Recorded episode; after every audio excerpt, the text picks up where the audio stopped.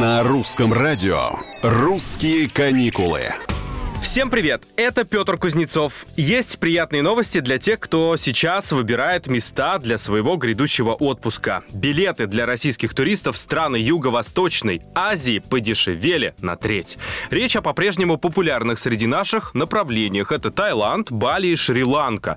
Эксперты объясняют снижение появлением новых вариантов рейсов. Плюс играет свою роль сезонный фактор, ведь лето в упомянутых местах считается далеко не пиком.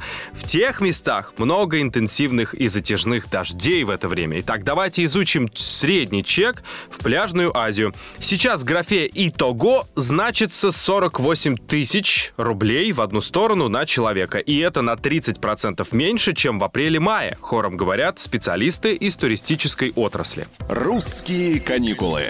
При этом билеты в Таиланд в среднем обойдутся дешевле на четверть, около 43 тысяч рублей. На Бали падение минус 15%, до 57 тысяч рублей. Перекладные рейсы во Вьетнам подешевели до 56 тысяч, а это на 20% по сравнению с весной. Ну а больше всего подешевела Шри-Ланка. Туда вы попадете, если у вас на карте есть 24 тысячи. Выгода составляет аж 42%. Также ощутимо упали путешествия в Камбоджу. Если в мае билеты стоили больше 60 тысяч рублей, то сейчас это 45, максимум 47 тысяч.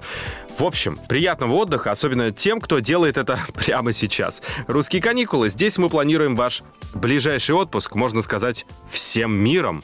Пока!